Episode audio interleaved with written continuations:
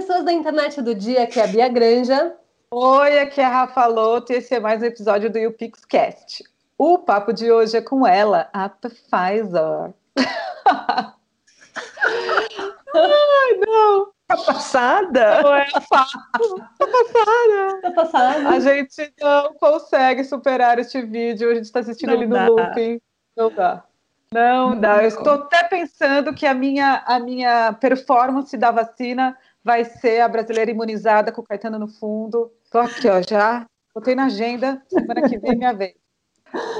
Tá Porém, passada, depois de estar passada, não, vamos sério. Ana Paula Passarelli, a passa para os nossos para os íntimos e para todo mundo que segue ela, né, Passa? Acho que uhum. ninguém te chama seu nome inteiro. Amiga, Mas ela é... chamar de, pa... de Ana Paula, negócio mãe brava. tá lá embaixo já, viu? Olha, a Passa, ela é guru da influência, segundo o jornal Metrópolis, a gente concorda. Ela trabalha 12 anos com comércio de influência, ela é referência no mercado, nasceu, cresceu na internet, já teve blog, canal do YouTube, criou conteúdo, passou para outro lado, sem deixar o outro lado de lado. Então, ela tem todo esse monte de coisa, mais um podcast, um grupo de estudos.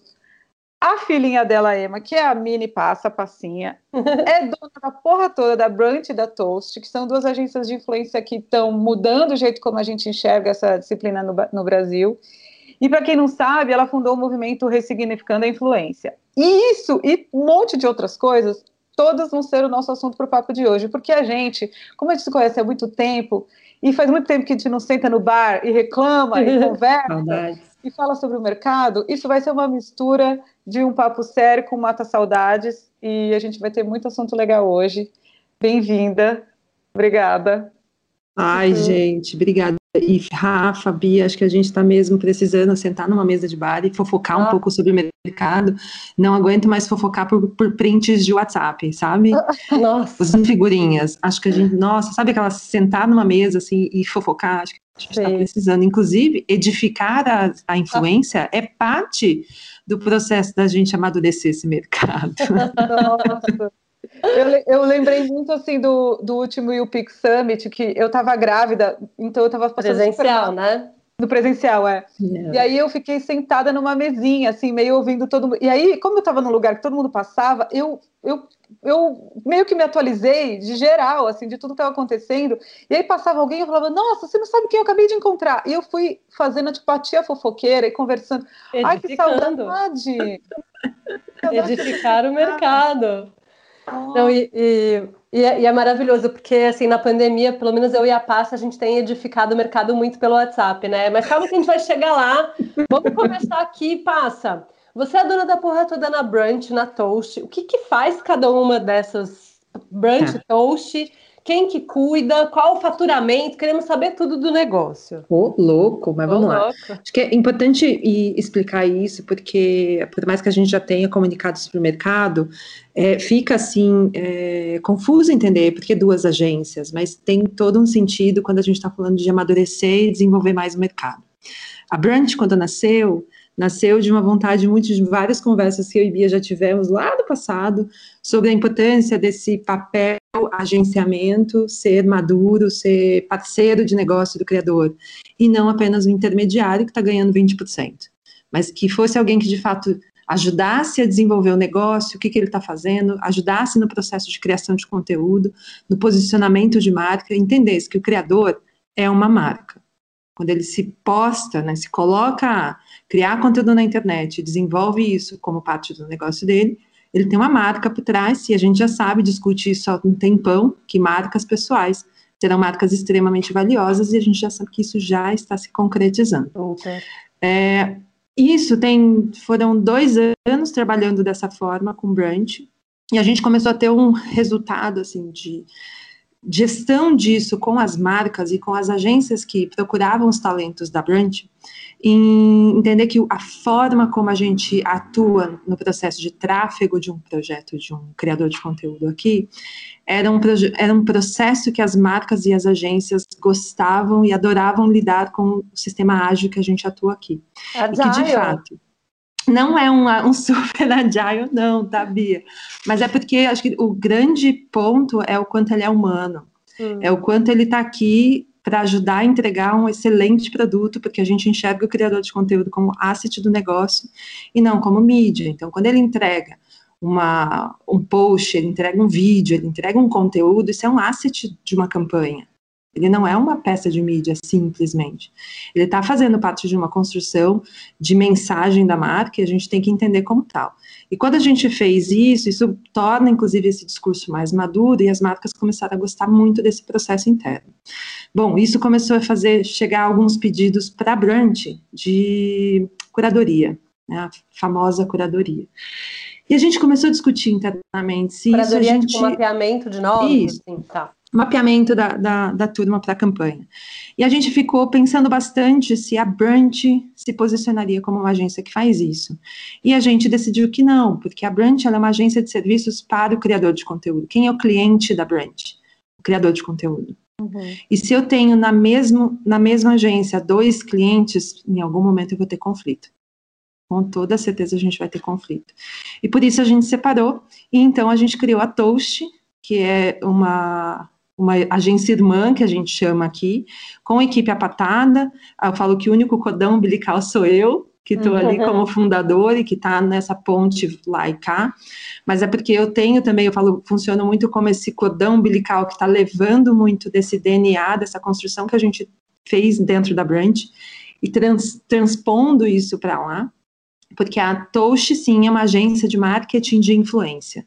Então, lá o meu cliente é a marca e a agência. Então, se eu tenho uma grande agência que hoje não tem uma área de influência, a Touch pluga e faz a área de marketing de influência. Se o cliente está querendo trabalhar com influenciadores e não necessariamente trabalhar com o time da Branch, ele trabalha com a Touch, que eventualmente sim pode pedir orçamentos para o time comercial da Branch, mas não necessariamente trabalha só com os talentos da uhum. casa. Uhum. E essa divisão, gente, para nós aqui foi bem um divisor importante de maturidade de mercado para entender que se a gente precisa, se a gente quer entender a economia da influência, né, esse mercado todo, esse ecossistema que a gente está entendendo que ele tem dois grandes players e que não tem ecossistema de influência sem um ou sem o outro e que os dois têm pesos muito fortes, ou seja, influenciador e marca, e eu colocaria um terceiro componente aqui, que é a comunidade, uhum. todos eles têm pesos muito fortes. Então, não dá para a gente dizer que o mercado de influência é formado por marcas que compram mídia, Sim. muito menos de criadores que levam seus projetos para a rua. Na verdade, é um grande ecossistema e todos merecem serviços disponíveis para eles. Sim. Por isso, o Brunch,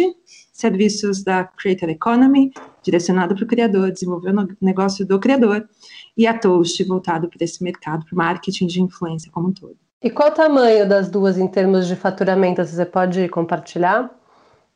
A Brunch ano passado, eu vou falar em ticket médio, que acho que para mim acho que é mais interessante, especialmente por conta do trabalho que a gente faz com precificação, tá? Uhum. E entendendo que hoje Brunch não trabalha com talentos é, necessariamente gigantes ou pequenos, eu falo que o nosso talento ele vem para casa escolhido porque ele representa a missão da empresa, que é ressignificar uhum. a influência e mostrar que isso pode ser diferente e que isso a gente consegue um ticket médio em torno de 17 mil reais por trabalho, e em média, em termos de perfis de influenciadores, a gente não está falando de nenhum deles, é, na maioria das, do caso, né, não, não, são nenhum, mas que não tem milhões de seguidores. Qual é. que é a maior do casting da Brunch hoje? Maior, a gente tem, peraí, tem terapia, que tem, acho que é 1.6 milhões dentro do Facebook, inclusive. Sim, é maravilhoso. A gente acha, né, o Facebook, deles, né? foram Bush. Eu falo que o, o Bush é um celeiro dos talentos da Brand. Eu já falei isso várias sim, vezes. Sim, sim. E os menores, eu tenho, por exemplo, vai desde a Anne, que é uma catadora de Ela é maravilhosa também. É, eu tenho o Tô de Folga, que também é também super pequenininho. Uhum. Tem o Um Nariz, que é um especialista em perfume. Maravilhoso. Que legal. E é uma gracinha, assim, todo o trabalho. Isso tem a ver com um pouco das construções de personalidade arquetípica que a gente analisa aqui, quando a gente puxa a capivara do influenciador. Uhum. A gente tenta entender o que, que ele resolve de problema do mercado, como que ele re realmente consegue resolver, porque se a única entrega que esse criador consegue fazer é uma entrega de só impacto, muitas vezes ele não vai conseguir cumprir uma jornada de comunicação da marca, sabe? Como eu uhum. falo, entender que esse criador ele é um asset do negócio Sim. e não só um veículo. Nossa, para que você falou, só nesse abre, você falou 300 coisas que dá para eu quero explorar todas, tá? Eu acho que a primeira, para começar do começo, eu gosto muito como você posiciona a brand, porque você fala que você é uma agência de serviços para creators e não um representante comercial, né? E acho que recentemente você saiu numa matéria, acho que era do UOL, que falou assim: agentes de influencers garimpam likes, gerenciam cancelamento e dão colo. Né? Então, quando a gente pensa assim, no que a brand faz e, na, nesse título dessa matéria, tem um abismo, né? Então, assim, qual é o papel do agente? Garimpar like? Você acha que isso está acontecendo no mercado? Ai, vamos lá, porque eu sempre sou, além tenho uma, minhas críticas, tá? Toda vez que saem essas matérias, quando me chamam de guru, quando vem com essa história de garimpar likes, mas elas têm um propósito muito grande, Bia. O mercado de influência, você sabe, ele está extremamente aquecido no Brasil, e um mercado tão aquecido, ele tem players surgindo todos os dias, e coisas novas surgindo todos os dias. E o problema de um mercado que está crescendo como o nosso, tão rápido e sem, vamos colocar aqui, sem parâmetros, sem metodologia, sem estrutura, faz com que a gente se agarre naquilo que dá resultado rápido. O que, que dá resultado rápido e visualmente rápido? likes. Então, uhum. quando chama uma matéria de garimpador de like, entende-se que o sucesso de um influenciador se dá pela quantidade de likes e seguidores que ele conquista. Bom, isso poderia ser lá em 2002, quando a gente estava, sei lá, começando, nem isso, né, trabalhando com isso, mas hoje não é mais essa realidade. A gente vê perfis muitas vezes que não têm milhões de seguidores fazerem milhões de reais, uhum. e esse é o serviço que a gente oferece aqui é trabalhar para que esses criadores não se apeguem necessariamente ao número de seguidores, para entender que ele pode ser rentável, que ele pode ter um negócio sustentável, que ele pode sim trabalhar com as demandas de criação de conteúdo e sim depender apenas dela. É isso que significa ressignificar a influência?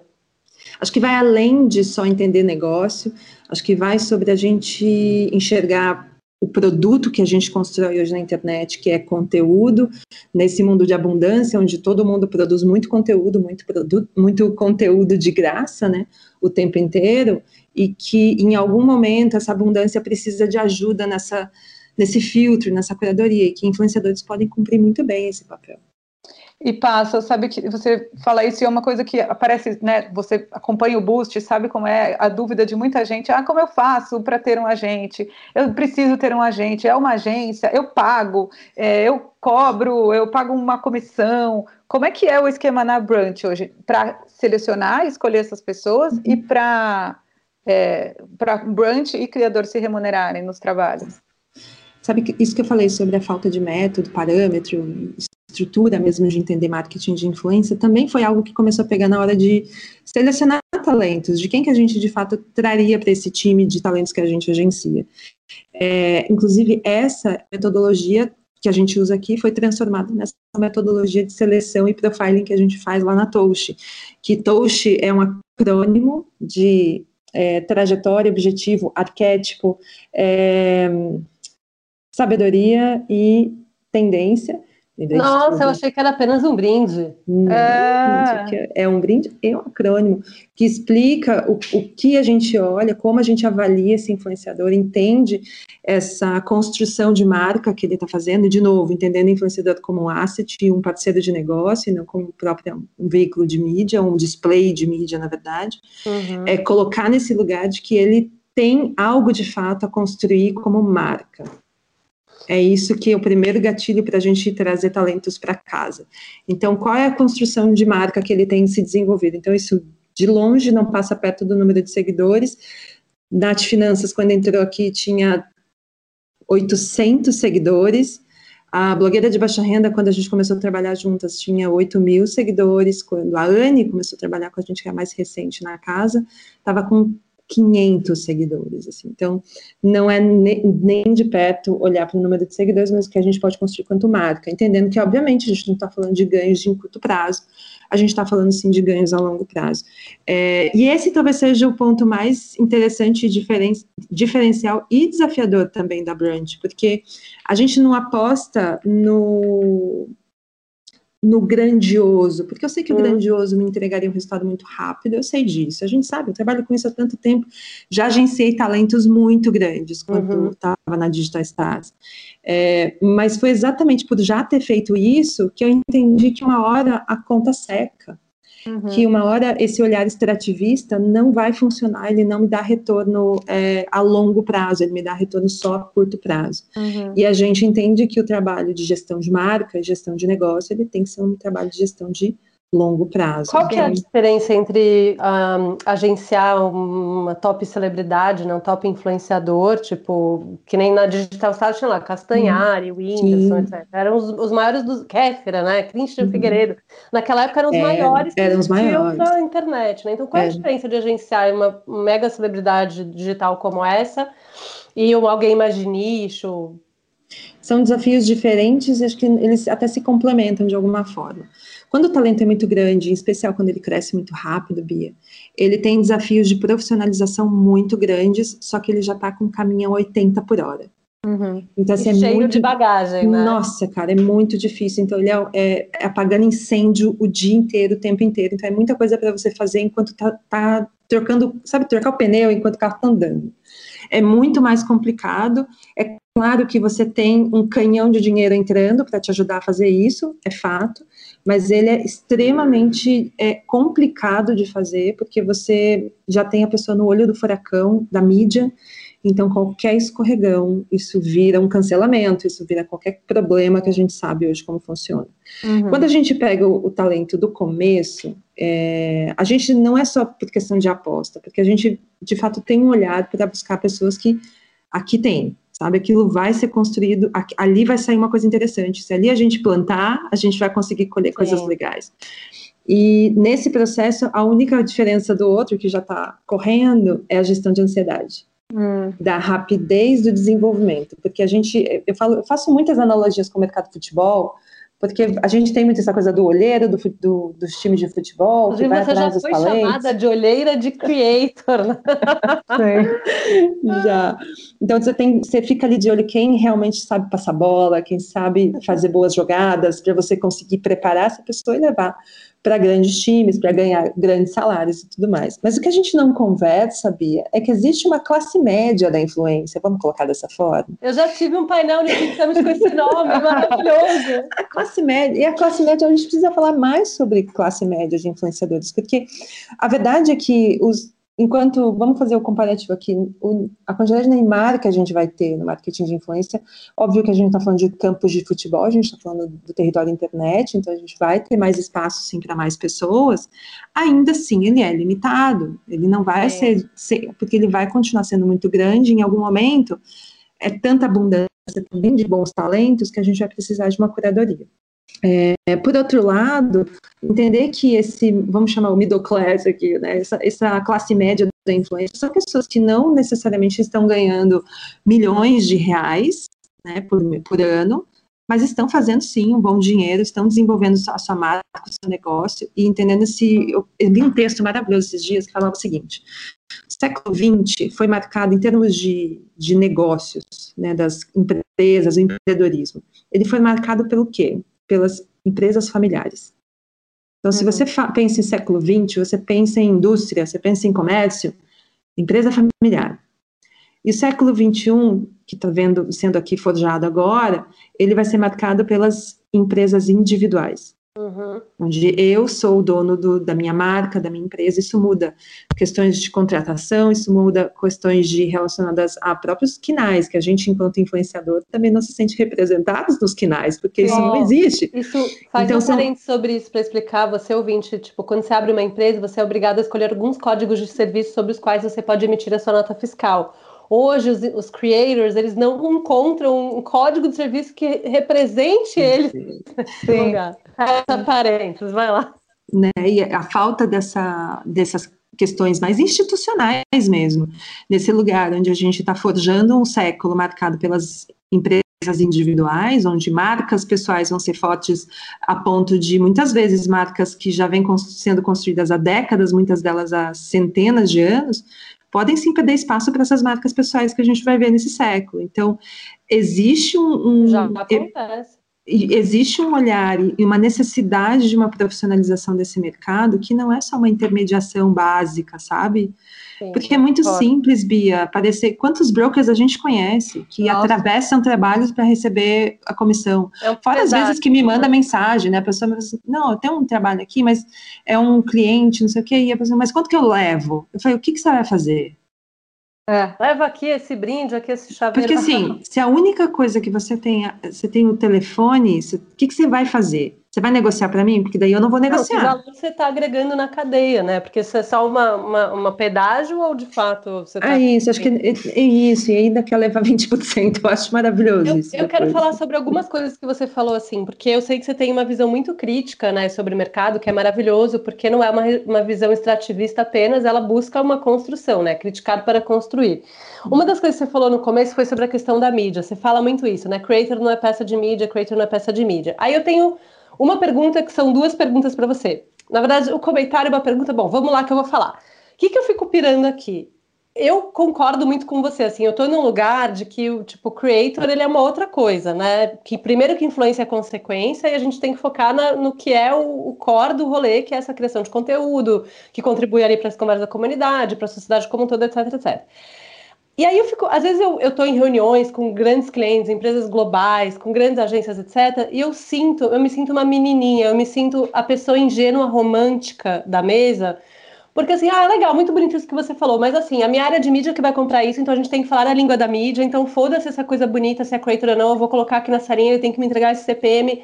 Eu fico nessa dicotomia nesses dois lugares, entre, meu, vamos puxar o mercado para uma coisa mais legal, versus, tipo, falar a língua do mercado. Uhum. E eu vejo até que alguns players desse mercado acabam lançando coisas para falar essa língua. E às vezes eu fico assim, isso é bom ou ruim? Porque, na verdade, ao falar a língua, você consegue trazer mais dinheiro para a disciplina e você tem chance de ressignificar a porra toda. Uhum. É, mas ao mesmo tempo que você acaba reforçando essa caixinha da mídia, eu fico meio. Será que é ruim? Será que é bom? Será que, meu Deus, socorro, o que, que eu faço? Tá, acho que o cuidado está na nomenclatura porque isso que você sente quando você está numa reunião com as pessoas que bancam a grana, eu falo, quem banca hoje o trabalho do marketing de influência é o dinheiro que antes estava alocado na mídia, é bom lembrar dessa forma, porque ele não é da mídia, ele está alocado, alocado. na mídia. Uhum. Então, isso faz diferença na forma como a gente entende é, o dinheiro da publicidade.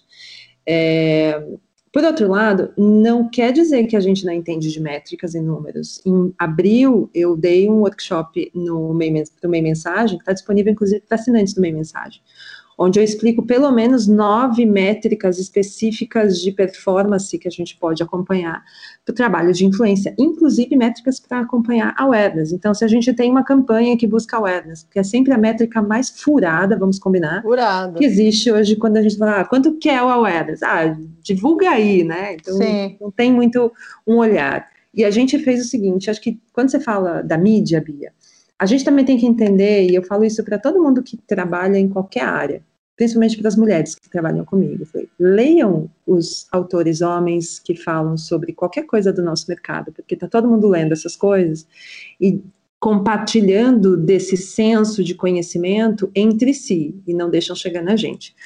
É, a mídia nada mais é uma forma da gente criar números para parametrizar os resultados que a gente alcança alcança. Por que não, então, desenvolver métricas para a gente fazer isso de dentro da mídia? E foi o que apresentei nesse webinar que eu fiz para o Meio Mensagem. Tanto que a gente pega uma métrica que combina PR e mídia, que é Earned Media, acho que todo mundo já deve ter ouvido falar dessa métrica, quem não, é quando a gente calcula o quanto de ganho de mídia a gente conseguiu a partir da publicação de, de uma campanha ou de alguma, algum novo asset que a marca está lançando. O que, que a gente pode fazer? E aprender muito com as métricas que mídia já asfaltou para a gente aqui. Eles não, a gente não precisa partir do zero. Eles já conseguiram construir métricas muito poderosas e muito satisfatórias para a gente medir. Não é à toa que hoje, quando alguém lança qualquer metodologia, basicamente está bebendo de mídia. Sim, sim. Só está mudando o nome. Não está fazendo, está reinventando a roda. E, e, o que a gente fez foi isso, entendeu? Quando a gente pega Earned Media Value e você faz a transcrição disso para marketing de influência, você tem ROI. Sim. E tem uma coisa da mídia que eu, sou, meu, sou também super a pessoa das métricas aqui, sou, né, fico é, sempre olhando para como a gente consegue fazer esse depara para um lugar que eu sei que o mercado já conhece. Né? Então, eu sei o que, que, o que é o awareness que a pessoa lê, eu sei o que é recall de marca que a pessoa lê, então como é que a gente uhum. consegue fazer a influência operar nesse sentido? Inclusive, trazer algumas coisas para o nosso lado, porque, por exemplo, uma coisa que eu que já vivi nesse mundo offline é, e que comprei muita mídia na vida, eu sei que, tipo, não se compra mídia sem frequência, por exemplo.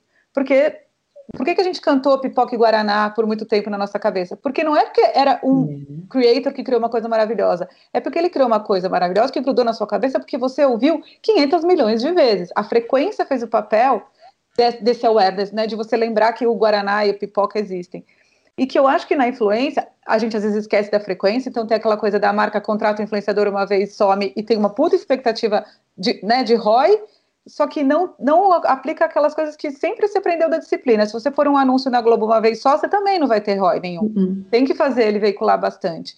E, e eu sinto que a, as, as, as marcas, até as agências, talvez tenham entendido que o marketing de influência é uma coisa diferente e abandonam tudo que a gente sabe e conhece do mundo que já estudou para a gente, já, já tem um caminho pavimentado para chegar lá, né? E, e dessa de esquecer, também esquece, por exemplo, quando a gente vai calcular o ROI, que o ROI do Google, você não está contando o valor que custou criar a peça, você está só quanto você custou da mídia, da uhum. mídia. A veiculação. E aí fica, não, mas, o, mas a influência não funciona, porque custa caro. Lógico que custa caro, vai comprar todas essas coisas separadas, caro assim, né, bem entre aspas, compra todas essas coisas separadas de uma produtora, né, o comercial, o vídeo, nananana, e, e enfim, por que eu falei tudo isso? Porque quando a gente fala de ressignificar a influência, às vezes a gente está falando de um lugar bem é, quase de uma causa, mas também de um negócio tão simples quanto reensinar para as pessoas coisas básicas do mercado que elas não elas esqueceram, né? É. Ou, enfim. Eu vou falar para você aqui, por exemplo, quando a gente está tá falando das mais, dessa de, quando a gente fala de awareness, que a gente está falando de earned media, mas a gente pode fazer cálculo de CPI, a gente pode fazer cálculo de quanto custou a transferência de capital social, que é uma Sim. métrica que a gente usa dentro do marketing de influência, Sim, que é a transferência, né? Quanto você. Qual a sua você métrica preferida calcular. passada? Eu acho que eu não vou dizer aqui qual que eu gosto mais, porque eu preciso entender o objetivo da campanha. Acho que aí sim eu vou dizer para você qual é a minha favorita. Então, por exemplo, se a gente está falando de uma campanha onde o objetivo do cliente é fundo de funil, é final da jornada, é venda, com certeza eu vou ficar olhando o CTR, ah, eu vou olhar. Eu não quero se ele tá, que tipo é, de se, o, o marketing influência constrói, você acha? Eu acho que ele consegue construir tudo. Tudo. Ele não, ele constrói uma coisa só. não é à toa que está todo mundo olhando para ele, entendeu? Mas o e que posso o dar um... influência constrói que outras disciplinas não constroem? Por que está todo mundo olhando para ele? Tá passando? eu acho que me, nossa, é horrível o que eu vou dizer. É, mas é verdade. O marketing de influência é vendido na rua como mais barato. E isso é um problema. Porque ele não necessariamente. Ele é mais barato por quê? Porque a pessoa não entende o valor que, que custa criar conteúdo. A gente na Touch, porque por conta da, das campanhas que a gente recebe lá, a gente entra em contato com influenciadores para pedir orçamento. Eu já recebi orçamento de 30 reais. Minha. Entendeu? Então, assim, ele não sente o que é trabalhar com conteúdo, que é dar o uso da sua imagem para que uma marca use de forma comercial. Então, se vende na rua, né, na praça, que marketing de influência é barato. É, porque ele não é profissionalizado. Então, basicamente, a gente está explorando o mercado enquanto ele ainda não aprende a comprar. Uhum. Ou a cobrar, né, no caso. Então, esse eu acho que é um problema, e acho que é por isso que ele está tão aquecido. E é por isso que de dentro dele, eu falo, não é porque eu bebo dele e pago minhas contas com ele que eu não posso criticá-lo. Esse mercado claro. ele exige crítica, porque a forma como a gente está lidando com ele, na verdade a gente só está tirando, e aquela conta que Bia sempre faz da conta corrente. Eu só estou tirando. E enquanto Sim. eu só tirar, bom, a audiência vai aguentar um tempinho. Daqui a pouco eu não consigo fazer mais nada ali. E aí, nessa coisa da conta corrente, passa, acho que também tem um investimento que, que o criador está colocando nessa conta, que é apostando uma vida inteira nisso, né? A uhum. sanidade mental, a exposição, é, até o, a, os próprios valores, porque tem muita gente sendo creator, imitando outras coisas, né? Eu sempre conto da historinha que aqui nos Jardins é, tem uma van que passa com as menininhas, que elas entram dentro da van, trocam de roupa, vai para a porta da mansão, tira foto, entra de novo, troca. E, é um, e assim, é o que? É uma busca desesperada por um. Outro dia, outro dia meu marido até brincou que ele quase atropelou a menina e falou: Meu, é, ele estava indo para o escritório e tinha uma galera tirando foto lá, tiveram que. Enfim. Cara, assim, a pessoa está postando até a própria vida para fazer um, uma foto, porque ela acha que aquilo é o. É, é o caminho para entrar nesse, nessa, nesse negócio. Mas aí a gente tem uma coisa também, Rafa. É, quando você procura, as marcas, quando procuram os talentos, elas chegam no feed dessa pessoa, e isso a gente construiu, tá? Isso é cultural, não é natural. É uma cultura que a gente construiu. Porque a mídia, como ela se faz? Com designers, redatores, não tem lá? Tem as duplas que criam todo o material para ficar perfeitamente a cara da marca. Uhum. Foi transferida essa, expectativa de estética para dentro da internet, das mídias sociais e, consequentemente, dos influenciadores. Logo, as marcas esperam que o influenciador também entregue, de alguma forma, essa carcaça midiática, e por isso tem essa, e se vende muito essa questão de que o influenciador é uma mídia, porque a gente culturalmente o transformou nisso.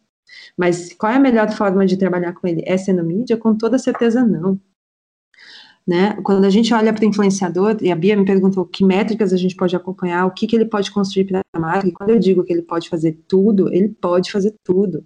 Porque se você olha a jornada do consumidor, do total desconhecimento do produto, a um programa de fidelidade, a pessoa ser um brand lover, o influenciador está em todas. Sim. Mas você acha, você acha que, até pelo o tipo de influenciador que você tem na Brunch uhum. e o contato que você tem com outros, é, que a gente está criando, mesmo que ainda pouquinho, essa cultura do, do criador como um negócio, de se enxergar como para além do feed perfeito, de, de ter que uhum. tirar a foto na van dos jardins. É, é mais positiva a sua visão nisso? Do, de, tipo, a gente está conseguindo e, e, vai conseguir que esse mercado cresça com, esse, com essa consciência? Uhum. Ou vai uhum. ter uma explosão de um monte de gente fazendo coisas é, aleatórias, no desespero de virar um criador de conteúdo? Isso vai durar muito ainda? Para eu te responder isso, a gente tem que avaliar o cenário econômico do Brasil. E se você olhar no último ano, Rafa, é, com a taxa de desemprego que a gente tem, com a inflação que a gente tem, as pessoas perdendo renda do jeito que perderam, o marketing de influência, se tornar uma pessoa que cria conteúdo na internet para ganhar os caraminguás, virou uma fonte de receita melhor muitas vezes do que um auxílio emergencial, como a gente bem sabe. Sim. Então, no momento, nesse cenário, eu já falei isso várias vezes quando eu vejo pessoas do mercado, já vi outras pessoas fazendo campanha, trabalhando com marcas que elas não acreditam. Mas entendendo o cenário econômico que a gente está vivendo, eu acho que a gente não tem nem como criticar uma situação dessa agora. Uhum. Por outro lado, é, ao mesmo tempo em que a gente enxerga e se compadece, tem uma visão mais compassiva, a gente sabe que isso é capitalismo e tem muita gente se aproveitando dessa situação. Exato. Uhum. Então, enquanto a pessoa me manda uma proposta de 30 reais, no cenário econômico diferente do que a gente está vivendo, eu teria uma postura é, muito mais educadora, o mercado inteiro teria uma postura mais educadora, se bem que a gente tem um piso de trabalho dentro da Toast, porque 30 reais não tem nem condição.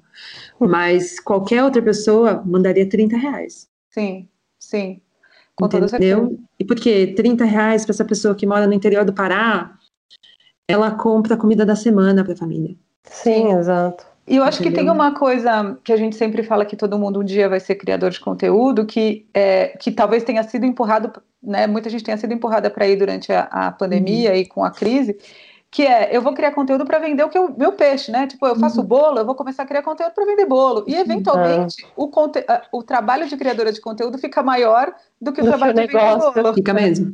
É, então também tem uma mistura, né, que o, o, o Instagram é seu marketing, o, né, a rede social é o seu, uhum. é o que era, né, a, a, possibilidade, e que também é muito legal, porque antes a vendedora do bolo não teria essa alternativa, ela não Sim. teria como fazer uma campanha, colocar no jornal, ela não teria como divulgar. Isso aí. Então, Mas, é uma cultura criativa, de criador de conteúdo, que de algum jeito impulsiona outros negócios para além do, do próprio conteúdo, que eu acho muito legal, assim, que... Que é quando a gente fala que a marca também tem que aprender a pensar como, como creator, creator é. saca? Eu... Que é o tempo que vocês fazem, é o tempo que a gente faz, que é, bicho, não adianta você tentar criar uma estratégia de criação de conteúdo focada em Big Idea, porque Big Idea é coisa de agência de publicidade. É, que morre depois do Festival de Cannes. É isso aí. Não, a, Bia, a Bia resumiu. É, a gente publicou outro dia no nosso Instagram, inclusive segue nós lá em StylePix. Em 10 anos, todos seremos criadores. Essa é a opinião de uma investidora, dando uma entrevista para The Information, que é um site de venture capital, né? De, de negócio de business, né? E ela falou assim: não importa em qual setor você esteja, todas as pessoas serão criadoras. Essa adoção da construção de marca virtual já está começando a acontecer mas vai se acelerar nos próximos anos, à medida que médicos, CEOs e outras profissões estabelecidas, incluindo os investidores, percebam a importância de cultivar perfis online. Que existem também várias críticas a isso, né? Eu tava lendo outro dia alguém falando, puta, agora além de fazer meu trabalho, ainda vou ter que ser influenciador. Caralho, né? Sim. O job description já vai ficando longo, mas eu achei interessante a provocação, né? Ô, Passa, você falou outro dia no seu Twitter, que eu adoro acompanhar, porque você traz opiniões e matérias, artigos e, e, e coisas fotas da EMA, enfim. É, você falou que o jeito de fazer hashtag public, que a gente conhece, tem feito nos últimos 10 anos, está mudando rápido. O que está mudando? Para onde a gente está indo? É, vamos lá. Eu tenho que contextualizar essas coisas aqui, senão os tweets a gente faz lá em 140 caracteres, porque é aquilo, né? O povo, meu Deus, o que a Passa está dizendo? O que você está dizendo, Passa? o que você quis dizer com isso, Passa? Como assim? É, acho que todo mundo que trabalha com marketing de influência estão aí. A gente tá, eu falo, eu, a Bia tá com o facão, eu tô com o outro facão e a gente estava ali tacando, cortando o, o mato todo é, todo mundo viu o que foi construir é, marketing de influência nos últimos 10 anos, porque a gente estava lá fazendo isso. É, a gente estava lá comprando um post de três stories, a gente estava lá construindo esse tipo de campanha, mesmo quando a gente não gostava de fazer exatamente assim, mesmo quando a gente tinha posições diferentes sobre tudo como estava sendo construído. É, porém, o modelo desgastou. Não desgastou com a agência de mídia, que ainda enxerga dessa forma. Uhum. Desgastou com a comunidade. Que é quem mais importa. E assim, como eu falei no começo, esse ecossistema ele é formado de peças fundamentais. Aqui o, o a comunidade ou o, a quem recebe a mensagem, ele não é passivo, ele, muito pelo contrário, ele é reativo, ele reage a tudo que a gente faz, a qualquer mensagem que você coloca no seu Twitter, nos seus stories, onde for.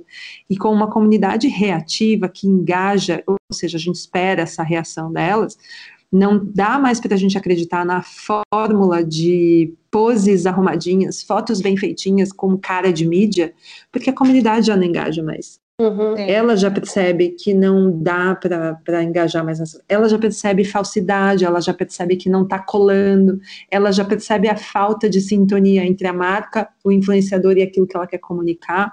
E tudo que a gente viu nos últimos 10 anos, Bia, a gente deve passar por uma remodelagem agora, com certeza, e muito acelerada pela pandemia e da forma como a gente viu a publicidade acontecer ao longo dos últimos meses, mas esse nosso sair da pandemia, essa retomada de uma vida paranormal que a gente possa ter daqui para frente, ela vai mostrar que as pessoas não são mais tão fáceis de engajar e de gerar reações e que se a gente não tiver mais informação dessas pessoas que não sejam apenas demográficas, uhum. a gente não vai conseguir, de fato, gerar nenhum tipo de resultado para as marcas. Maravilhoso.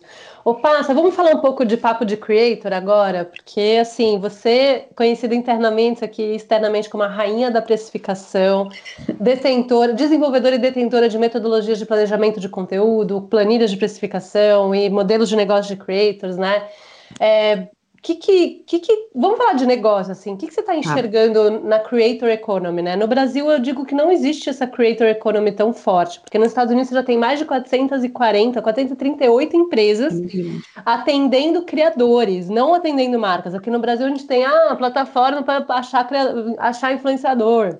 Nos Estados Unidos já tem, assim, cartão de crédito só para criadores, já tem ferramentas de gestão financeira só para criadores, é. tem pessoas investindo, criando fundos de investimento para criadores, uhum. tem assim, 438 empresas no ecossistema de Creator Economy. Uhum. A gente estava tentando fazer um mapa dessa Creator Economy no Brasil, a gente não conseguiu colocar nenhuma empresa que não fossem as agências que atendem criadores. Uhum. O que, que é o negócio do criador, assim? Você me perguntou antes o que, que eu via nesse mercado, né, e o que, que ele é.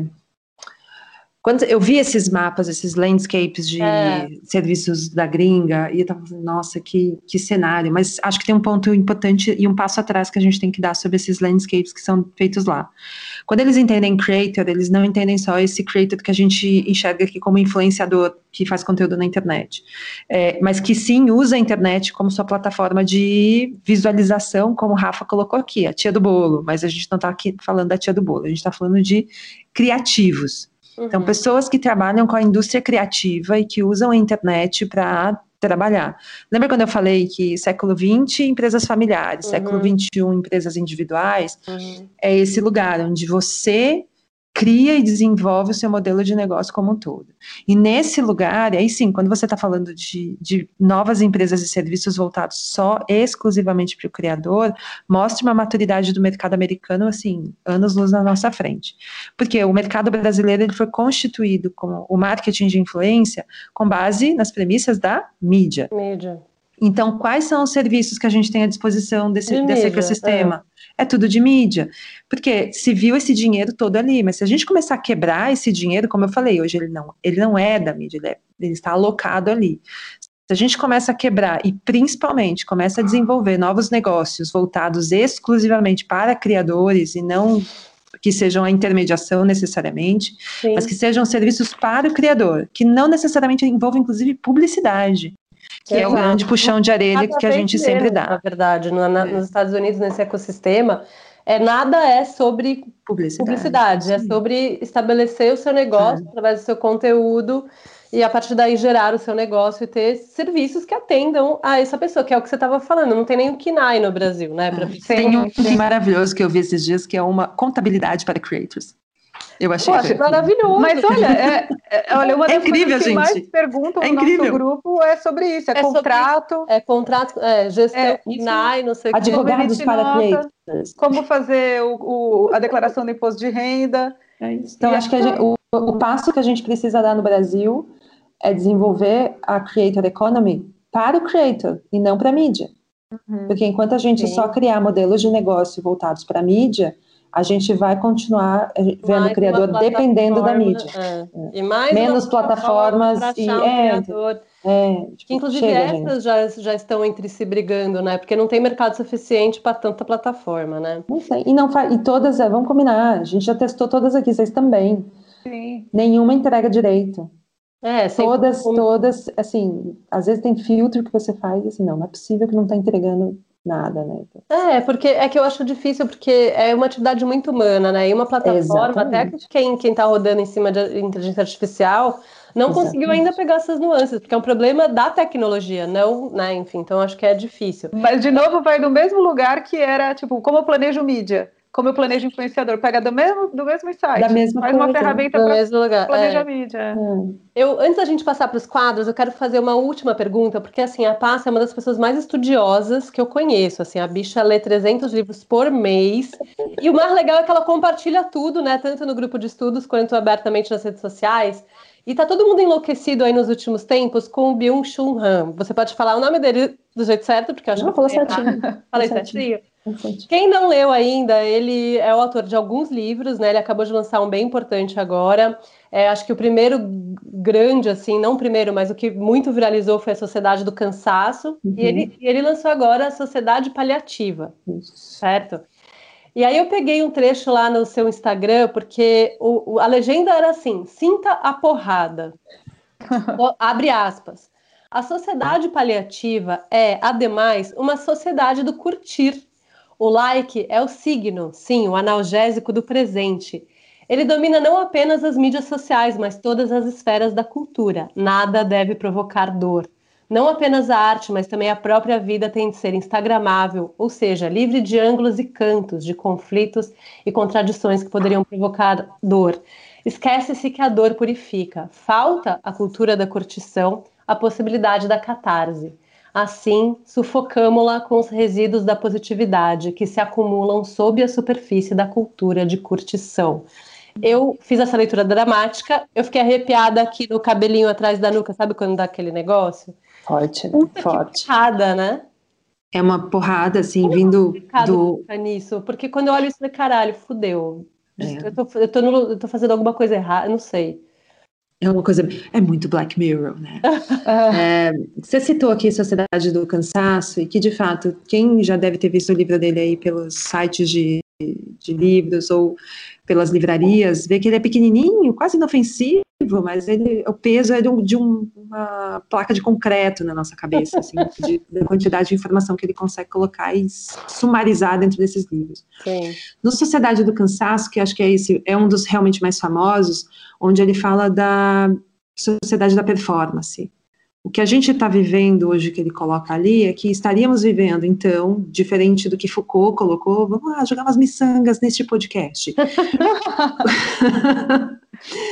Quando Foucault falava sobre essa sociedade do vigiar e punir, né, da sociedade da vigilância, do, dessa sociedade que o poder ele é a sua mão de obra, né, e não é à toa que todas as, as críticas tecidas nesse século 20, 19 20, foram sobre a, o poder sobre a sua mão de obra, sobre o seu corpo, foram muito traduzidas ali.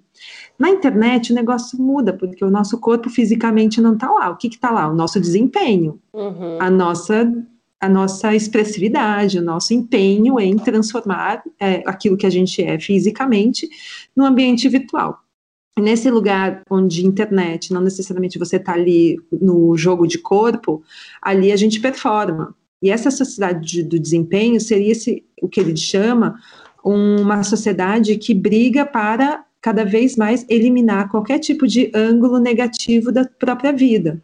Então, quando você olha o perfil no feed de Instagram de, como diz o Bu Barney, oh meu Deus, como é o nome do rapaz lá do podcast, podcast não, do, da série da Netflix, que saiu agora, o Insider, é o Bu Ban, calma aí que eu já pego, gente, que é, é muito maravilhoso, vocês precisam, Bu Burn, Bu Burhan, é só isso, era bem mais simples do que eu imaginei. Depois assistam, vou deixar aqui, ó, porque a professora já deixa a tarefa, né? Assistam Insider, é, uma, é um filme, é um, vamos chamar isso de um especial, um show, do Bull Burhan, que está na Netflix. É uma crítica sobre como a gente usou as mídias sociais ao longo dos últimos meses durante a pandemia. Porque ele es, expressa naquele, naquela série exatamente essa sociedade do desempenho que a gente está vivendo, que precisa ficar ter feed bonito, tem que anular qualquer coisa ruim que tenha na vida, tem que deixar. Tô, tô aqui, né? tô aqui quase cortando os pulsos, mas no Instagram eu tô postando frases de motivação. É isso que ele fala, e isso está gerando esse burnout nas pessoas, porque a tradução no Brasil não, não puxou, mas o livro se chama Burnout Society, então ele está falando dessa sociedade do burnout, onde a gente está pifando porque a gente precisa performar, porque a gente precisa cotar qualquer coisa que não seja bem angulada, sabe? Porque a gente precisa filtrar os nossos posts. E quando ele vem, alguns anos depois desse livro, com Sociedade Paliativa, que foi lançado no começo do mês, ele fala que, bom, a gente realmente errou muito nesse caminho da sociedade do cansaço, a gente não só passou desse burnout, como a gente descobriu o remédio, que é ganhar like. Nossa. Então, quando a gente não está muito bem, o que, que a gente faz? Ah, vou postar uma foto aqui bem biscoiteira. Biscoito. Para ganhar um like e ficar bem. E caso a sua foto não ganhe like, o que, que você faz? Apaga, reposta, né? E vai. E isso com a Gen Z é ainda mais crítico, né, Bia? Então, a gente está falando aqui, nós, véia, a gente ainda está com esses problemas, mas essa tá Gen Z está muito mais, sabe? Eles realmente estão bem mais sensíveis, suscetíveis a problemas, inclusive emocionais, psicológicos, muito. com essa cobrança que a internet está depositando sobre eles. Mas sabe que, ao mesmo tempo, isso não, não me parece. Ele não é novo, mas ele é, é multiplicado. Eu estava falando, eu estava lembrando, procurei até aqui a letra do. Da, não sei se vocês curtiam Living Colors, e tem uma letra que é o Cult of Personality. E ele fala, é, tem uma parte que ele fala, I sell the things you need to be. I'm the smiling face on your TV. Né? No caso, você substitui a TV para o seu Instagram. É, I exploit you, you still love me. E, e, e ele fala, né, tipo, eu vou, eu vou, eu vou mostrar. Ele fala, o, o espelho mostra, mas o reflexo mente. Uhum. Que é tipo essa coisa do é, eu preciso estar ali mostrando uma história que nem necessariamente é a mesma, ela é super editada. Uhum. E quem está consumindo, está consumindo ela e pensando que aquilo é aquilo que ela tinha que viver, e, uhum. e enfim, vira um ferrou, que onde a gente vai chegar? Não é. é novo mesmo, Rafa. E assim, para a gente ir mais longe, tem um outro livro que carrega a sociedade no título, que é a Sociedade do Espetáculo, do Guy Debord, que é um estudioso uhum. maravilhoso francês, que escreveu esse livro, inclusive, durante todo um cenário extremamente complexo na França. É, quando você lê Sociedade do Espetáculo, não tem como não situar o que a gente vê hoje na internet é, todo mundo atrás de um palco para tentar expressar aquilo uhum. que é ou aquilo que tenta ser, que em algum momento não necessariamente a gente precisa, que a gente realmente precisa do palco o tempo todo.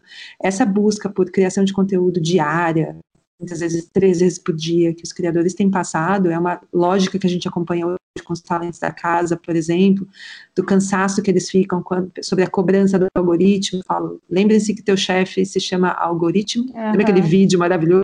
A dona Algo, a dona Algo é o nosso, nosso chefe, entendeu? Então ela tá ali cobrando, e aí, vai postar não?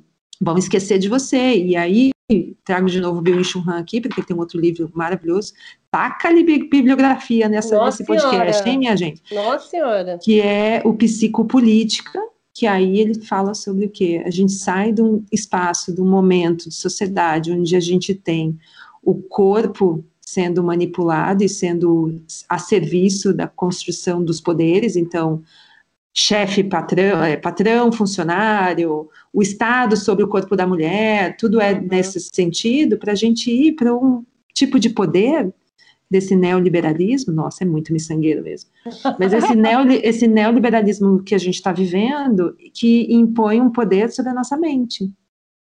Gente. Então, esse poder não está sobre o seu corpo, só que ele reflete no teu corpo. Então, quando o algoritmo ou a plataforma ou as pessoas, porque a plataforma não diz para você, mas fica, fica no ar, né, que você tem que postar todo dia.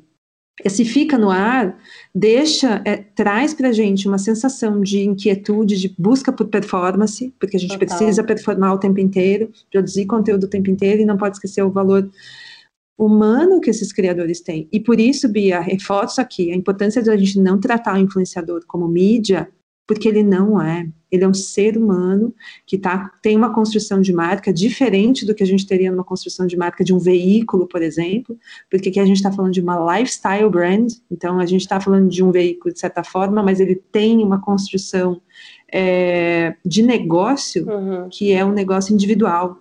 Uhum. Mas eu passo, isso é muito cruel, assim, porque hum, eu, eu, tenho acompanhado uns papos sobre venture capital no mundo dos influenciadores e creators, né? E até em 2019 a gente foi para os Estados Unidos e visitou um investidor e tal. E isso está crescendo, tem várias iniciativas e tal. E aí eu fico pensando que se os próximos, porque assim, o venture capital ele quer estar tá onde tem tendência, né, onde tem essas oportunidades. E aí eles estão enxergando agora influenciador como o, a próxima corrida aí do equity. Uhum. Só que eles esbarram sempre nesse lugar de tipo, cara, é um negócio de uma pessoa. Se a pessoa com dor de barriga, não tem negócio, né? Uhum. Em, termos de, de, construção de negócio mesmo, como você enxerga isso dando certo? Porque eu vejo muito criador que, puta, cansei, foda-se, aí você vai fazer o quê? E aí, até do ponto de vista do criador, ele fica refém disso. Como faz para não ficar refém?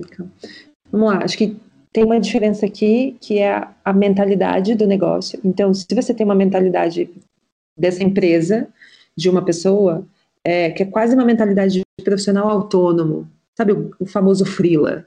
Uhum. Se você tem essa mentalidade do frila, muito provavelmente em algum momento você vai tacar tudo para cima e você vai fazer outra coisa.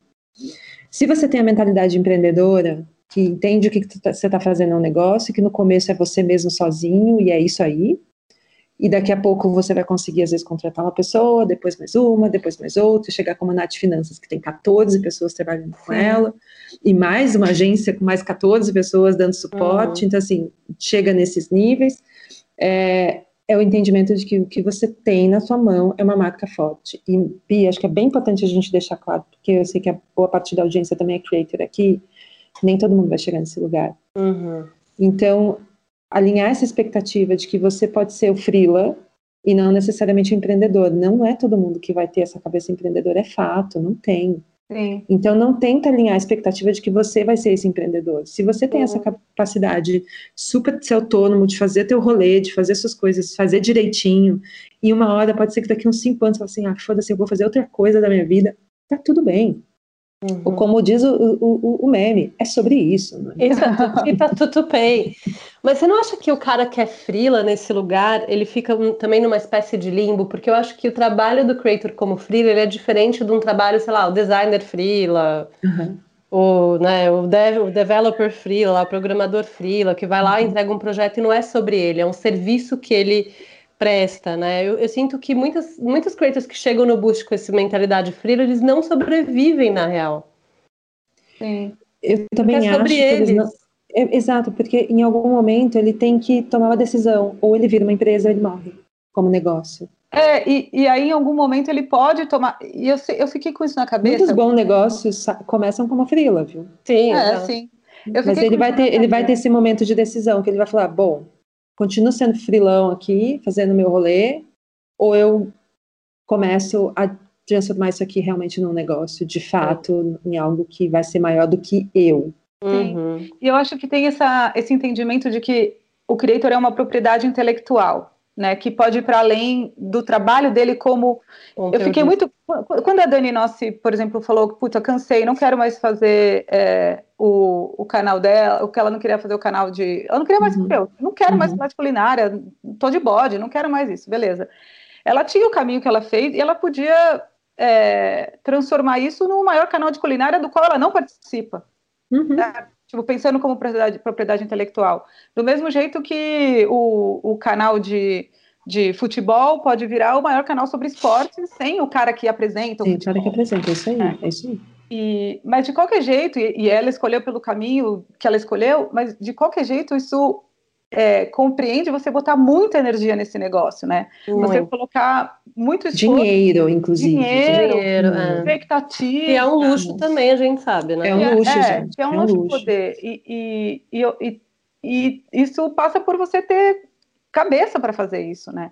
De, de, você se estruturar, né, do ponto de vista de negócio, mas você se estruturar emocionalmente também, porque é, é assim, o, o algoritmo vai continuar sendo seu chefe é, você vai continuar tendo que uhum. né, pagar salário, tal, tal, tal. E talvez o lugar de frila seja melhor mesmo. Assim, tipo, é, é beleza, parto para outra, agora vou fazer outra coisa. Eu gosto de. E, e por que não, né? Porque você tem assim, quantos anos você vai viver? 100 anos, você pode fazer. E que, que, eu, que eu vejo, eu que vim de empresa, que tinha aquela coisa, você tem que ter uma carreira, você tem que ser analista, depois você tem que ser coordenador, depois você tem que ser supervisor, depois você tem que ser gerente, nananana. Eu vejo no trabalho, né, no, no no ofício criador de conteúdo, uhum. uma coisa que está menos amarrada com isso. Então você pode hoje fazer culinária, amanhã você vai fazer outra coisa, fazer outra coisa, porque no fundo, às vezes, eu acho que o que movimenta muita gente é essa curiosidade de fazer o novo, de, de testar um, um outro lugar. É, que, que eu gostaria, assim, quando eu comecei a trabalhar, de, de ter essa, uhum. essa visão da carreira de que você não vai morrer fazendo aquele negócio, né, de que e também para o criador de conteúdo, o negócio dele pode se transformar em 500 mil coisas ao longo da vida dele. Ele pode virar o cara que vende o curso, ele pode o canal dele pode virar o maior canal de, sei lá, culinário que for do mundo. Ele pode desistir também e começar do zero outra coisa.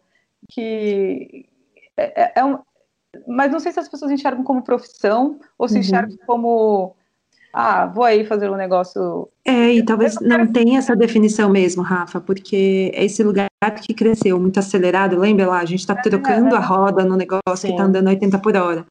Então, acho que eu não consigo, eu não estaria aqui para vocês afirmando que existe uma forma de definir. Não existe. Para mim, não existe. Eu acho que tem criador empreendedor, tem criador freela, tem criador CLT, tem criador. Tem, tem, eu, ah. todos, entendeu? Tem Eles estão aí. É, tem e, aquele que está tentando ser, mas que, enfim, né? Tem tudo isso aí. E que legal, né? Eu acho muito, eu acho um tesão, porque hum. a minha geração nasceu, cresceu, assim, com aquele negócio de que você vai fazer a faculdade de publicidade, vai ser publicitário para o resto da vida. Vai ser advogado, vai ser advogado para o resto da vida. Você vai morrer fazendo o uhum. processo lá no, no fórum, entendeu? e ser creator é muito mais legal. Eu, eu acho que eu quero ser creator. Yay, sejam todos creators! Uh, mensagem de positividade. ser creator é, é, sobre, é, é a mesma questão que a gente fala de transição de carreira. Ser creator ainda te dá a possibilidade possibilidade de transitar na carreira dentro do mesmo escopo, sabe? É exato, exato. Eu acho que eu vou parar aqui e vou fazer uns vídeos mens... eu vou fazer a creator aqui, deixa eu fazer um. Com essa mensagem de positividade, então a gente pode ir para os quadros. Beleza, então agora a gente vai para a parte que é mais legal, porque a gente se queima e se cancela nós mesmos aqui quando a gente começa a falar os quadros. Vamos começar para um que não dá cancelamento, que é o tô seguindo. Passa. Quem você está seguindo?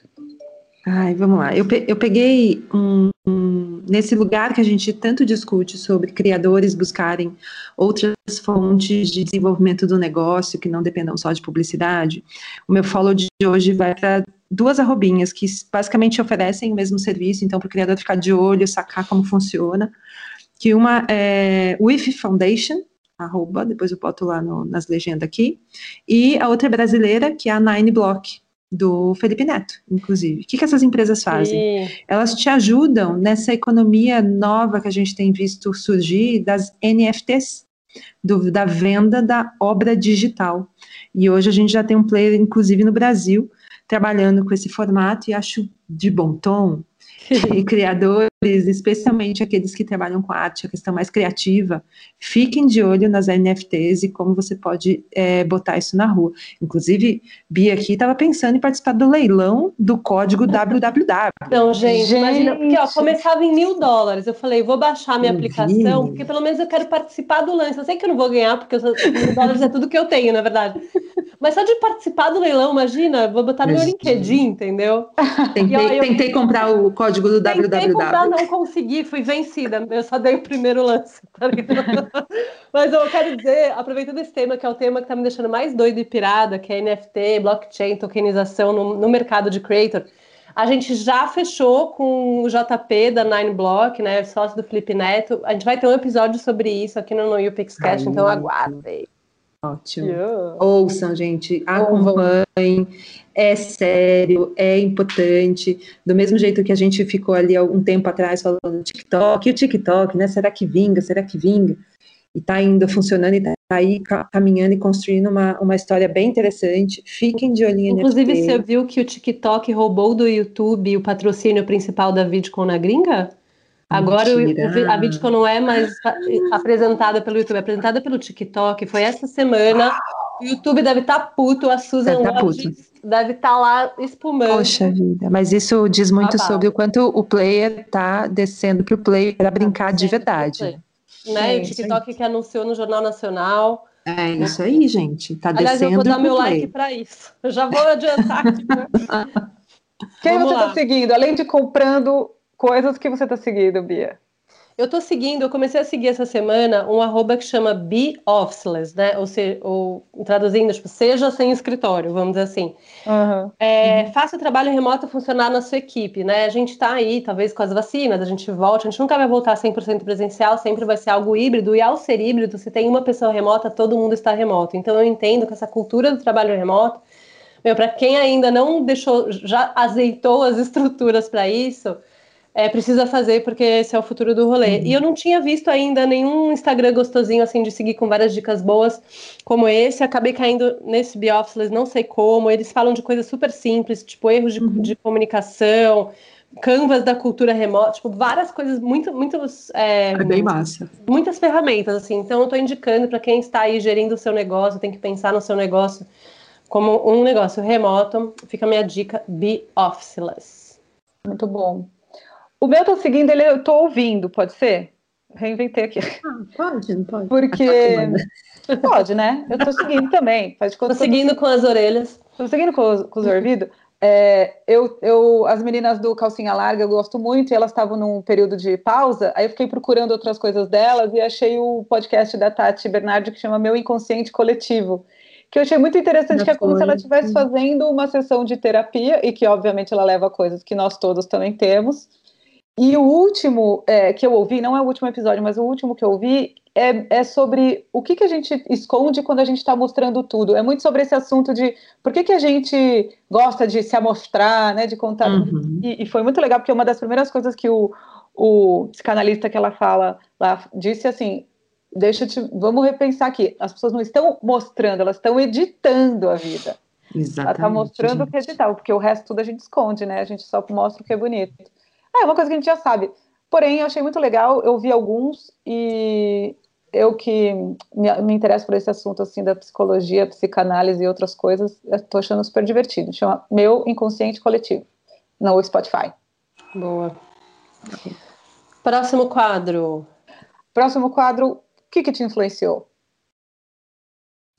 Gente, o meu, não tenha dúvida, vou aqui falar de novo, o Insider, do menino Buburman. do menino dá o Google, porque eu não o sei. O menino Burman, Burman é, tá na Netflix, chama Insider, assista, é uma hora e meia só sim, uma baita crítica, e a gente lembrando quanto é importante a gente que trabalha com isso ter autocrítica, né? Vou falar igual as políticas, tem que fazer autocrítica. A gente tem que saber olhar para o nosso mercado e criticar, olhar o quanto a gente está, enfim, tomando proporções dos comportamentos que a gente tem na internet que, enfim, não são dos melhores. E o mais importante desse, desse doc que ele fez é uma conta que ele criou no Instagram, e eu vou dar arroba aqui, que vale o like, que se chama Got Cheese Salad, que é queijo de cabra, a salada de queijo de cabra, em inglês, que é um perfil emulando uma mina branca no Instagram. Ah, é dele, nossa, é não, não, não, liguei uma coisa com a outra. Eu já vi. Genial. É, é goat cheese o quê? Goat cheese, cheese salad. Salad. Ah, Genial. não sabia que tinha. Ah, que legal. Eu vi, eu vi que alguém que repostou, talvez você mesmo. É, uhum. A crítica, inclusive, uma das críticas que tem no documentário é sobre essa postura da mina branca, rica, privilegiada do, durante a pandemia no Instagram. Ai, As fotos são todas iguais, gente, são todas iguais. Ó, oh, todas é elas. Inclusive, eu quero pegar seu gancho, então, porque uma coisa que me influenciou nessa semana, eu não sei como também, eu vou caindo nas coisas, não sei nem como que eu caio nas coisas um perfil que chama Decolonizing Travel, des decolonizando viagens. Eu caí no seguinte post: Travel influencers are now colonists, ou seja, influenciadores de viagem são os novos colonizadores. Eu falei, caralho, isso é forte. E aí eu fui influenciada porque meu, o que ele trouxe aqui fez muito, muito sentido para mim. Ele fala assim que os, os, influenciadores de viagem, principalmente do norte do globo, né, uhum. de cima, são exploradores, mas não numa, num sentido bom. Como exploradores no, nos, tempos coloniais lá atrás, essa galera explora lugares pouco habitados ou, ou, exóticos, né? E ganham poder em cima deles, estabelecendo, se estabelecendo digitalmente em cima deles. Então eles falam assim, tipo, essa galera vai para tipo Filipinas, vai para Bali, se apropriam de coisas e toda a construção de viagem deles é sobre eles posando em lugares incríveis e não sobre, de fato, uma troca cultural, uma, uma visibilidade para os, os, povos que ali habitam, etc. Então, na verdade, quando eles estão fazendo essas viagens, eles não estão vendendo os lugares, eles estão vendendo eles mesmos a estética desses lugares.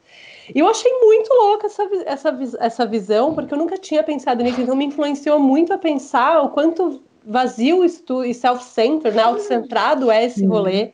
Enfim, eu achei uma puta provocação, me influenciou muito a pensar. Nossa, eu tô até com vergonha de falar meu influenciou. Vocês Você comprou mais uma roupa na Shein, pode falar. Não, eu, eu comprei o tapete. Vocês estão filosofando pelo, do, pelo mundo. Eu comprei um tapete, um tapete que o Michel Lotti fez ali, um, mais uma daquelas decorações maravilhosas que ele fez.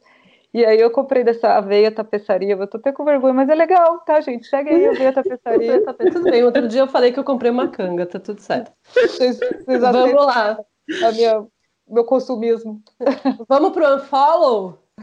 Vamos. Passa, para quem você dá o seu unfollow? Eu vou dar dois também. É, porque acho que tem a gente durante todo o episódio tentou mostrar dois lados, lado agência e também lado creator. E acho que aqui não é justo dar esse unfollow só para um lado, acho que os dois merecem esse unfollow.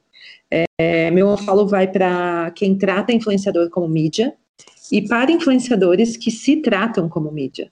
Iha! Porque ele também tem que sacar que no negócio que ele está, ou ele garante o respeito da comunidade e do mercado, ou ele sempre vai ser também botado lá para baixo nessa estrutura de mídia poder. Então, meu follow vai para essas duas galerinhas aí. Cara, eu vou dar um follow que é mais velho que andar para trás, ao mesmo tempo que a gente vê que ainda não está andando para frente, que é galera que tem medo de colocar indicação de publicidade nos seus posts, tá? Ou tenta ficar usando recursos e subterfúgios para aparecer menos, indicar menos ou indicar mais discretamente. Eu tive várias discussões sobre isso essa semana, então eu resolvi que vale a pena trazer. Primeiramente, indicar publicidade é a lei, não tem discussão. Tá? Então, assim, não tem, ah, mas vou indicar.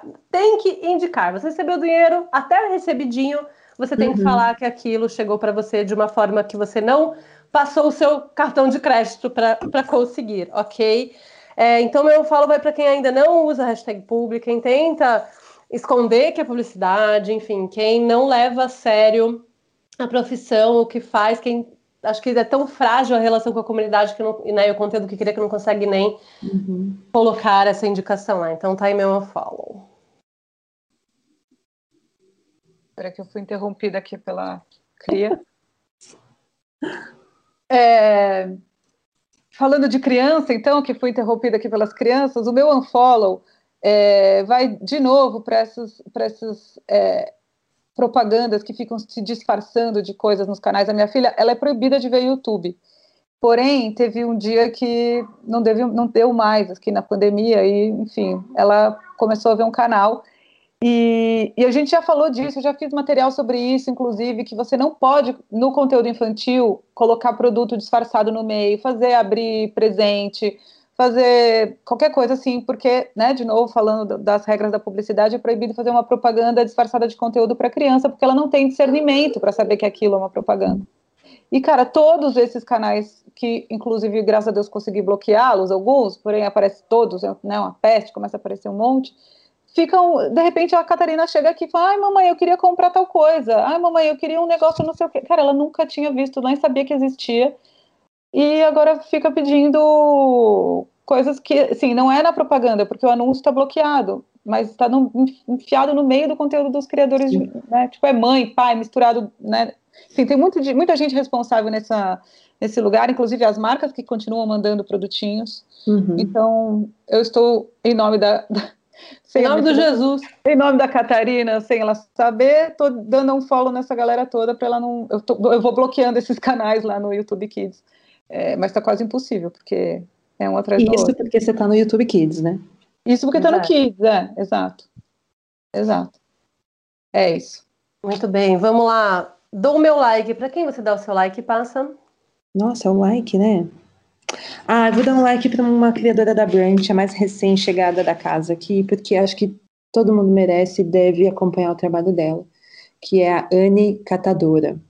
É, Anne com dois N's, Catadora. A Anne, ela é uma catadora de reciclado. É, você não entendeu errado, ela é uma catadora de reciclado. E é uma criadora de conteúdo, é uma influenciadora. É, o Terapia, que também já passou aqui pelo Bullshit, contou a história dela, então se vocês quiserem depois acompanhar um pouquinho mais, chorar muito com chorar, essa história, assistam, assim, é um, enfim, é uma pessoa que tem um trabalho completamente desvalorizado pela sociedade, é uma pessoa invisível para a sociedade, e a gente, quando fala de ressignificar a influência, fala sobre olhar para esses lugares invisíveis também, e a Anne representa muito esse lugar de, de dar luz para lugares que ninguém dá valor, mas que estão ali fazendo as coisas acontecerem, porque tira o catador de reciclado da rua para você ver o que, que, acontece com a sociedade. Uhum. É maravilhosa. O meu like vai para um, um, post da Inexplorato, também desses dias. É, a gente aqui na UPix trabalha com consultoria, né? E a consultoria, ela exige um tempo, assim, porque você não vai entregar algo ali, né? É, perecível, né? Você vai entregar estratégia e tal. Eu acho que esse post da Inexplorato, que fala sobre o tempo do mercado versus o tempo do conhecimento, tem muito a ver com muito do que a gente falou aqui hoje, né? Sobre a sociedade do, do, do espetáculo, do cansaço, tudo para ontem, etc. E esse post da Inexplorato é quase um manifesto, né? Que, que diz, tipo, cara, não dá para ser tudo para ontem. É, não dá para entregar amanhã, entendeu? E eu acho que no mercado de influência, especificamente, tem muito isso, né? O algoritmo urge, as redes sociais não param, os jobs têm que ser entregues, e, a, e, a, e os orçamentos, tudo, tipo, manda na sexta-feira às 9h38, tem que entregar até às 3 da tarde um orçamento super complexo. Enfim, então acho que é, eu gostei muito desse manifesto de, da gente, porra, puxar pelo nariz, soltar pela boca, entender que, cara, o que se entrega em termos de conhecimento não é perecível, não é rápido, porque é algo estratégico. Então eu dou muito meu like para a Inexplorato, que é uma empresa que eu amo. Uhum. E fica aí essa dica de que, meu, calma, não tem como entregar conhecimento, produzir conhecimento em tempo tão curto. Ou algo o, fa vale. o famoso nove grávidas não fazem um filho em um mês, né? Olha, a gente estava falando de criador de conteúdo, que todo mundo vai ser um criador de conteúdo, e eu vou dar meu like para esses empreendedores que começaram a criar, especialmente aqui no meio da pandemia. Eu tenho assim lá, tenho minha vizinha que vende óleos essenciais, que começou a fazer um trabalho incrível né, para poder divulgar o trabalho dela. Tem a pizzaria que eu sempre peço pizza, que começou a criar conteúdo incrível falando da pizza, que eu acho que foi, né, talvez não por querer, essas pessoas viram isso como alternativa, mas vou dar meu like para o esforço que estão fazendo, pelo, pelo o, o cuidado que estão tendo com, com isso, né, o olhar bem, bem, né, pensando no puta, vamos, vamos, vamos tirar vamos tirar leite de pedra aqui, vamos lá para o Instagram, vamos botar a cara pro jogo. Vou dar meu like para todo mundo que está aí nessa, nessa batalha e disputando com o criador de conteúdo esse espaço. Gente, eu acabei de ver que por algum motivo parou de gravar o meu áudio. Comecei de novo. Tá gravando aqui. Tá. E aí, para acabar, aquele momento jabá, arrasta para cima sem hashtag publi, porque ninguém tá pagando a gente para fazer isso.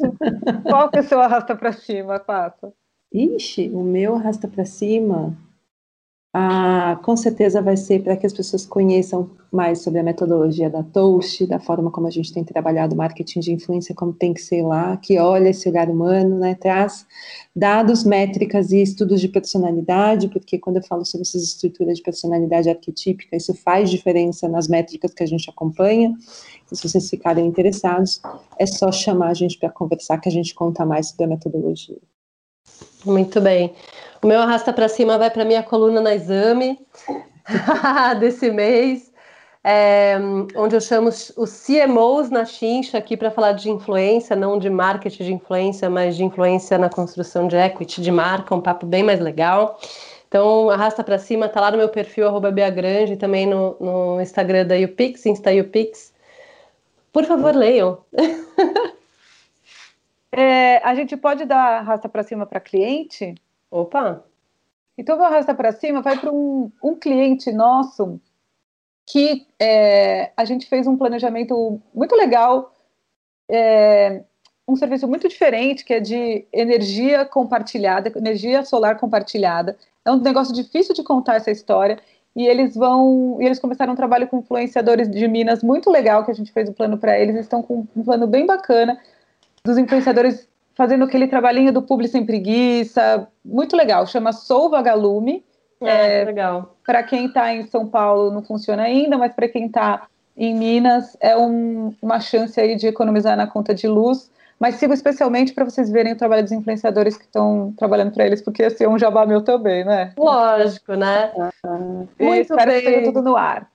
Maravilhoso. Então vamos ficando por aqui. Esse foi mais um episódio do UPixCast. Passa, super obrigada. A gente poderia ter ficado uhum. oito horas discutindo autores e práticas e, e, o futuro da influência. Quem quiser falar com a Passa, siga a Passa, arroba Passa no Instagram, arroba a Passa no Twitter, né? A Passarelli. A Passarelli no Twitter. Sigam a gente e o Pix. Se você quiser mandar sugestão de tema, de pessoas, de quadro, alô.upix.com.br e nos vemos semana que vem, ou nos ouvimos semana que vem. Muito obrigada. Valeu! Tchau, tchau, gente.